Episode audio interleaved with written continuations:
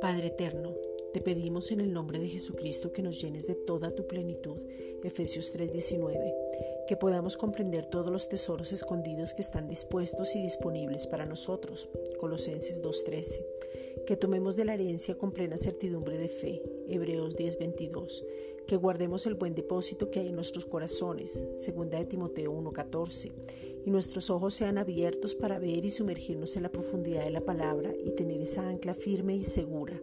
Hebreos 6:19, donde podamos imitarte, pero también donde estemos seguros y firmes y donde nos gloriamos en ti. Romanos 5:2. Padre, en el nombre de Jesucristo te pedimos una revelación sobrenatural de poder entrar en tu reposo para poder descansar.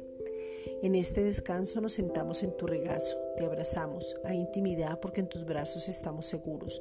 Hebreos 4:16.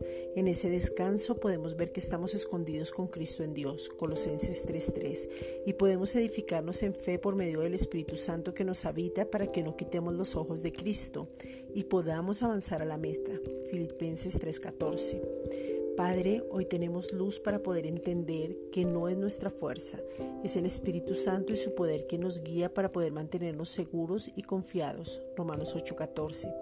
Es la fuerza del Señor quien nos sostiene, es el Padre quien nos nutre, nos abraza, nos guarda, es el amor del Padre quien nos amó. Juan 3:16 escogió, Efesios 1:3 llamó y equipó para este tiempo. Estamos en un tiempo donde corre la palabra, se glorifica y podemos ver lo natural en lo sobrenatural. Gracias Padre.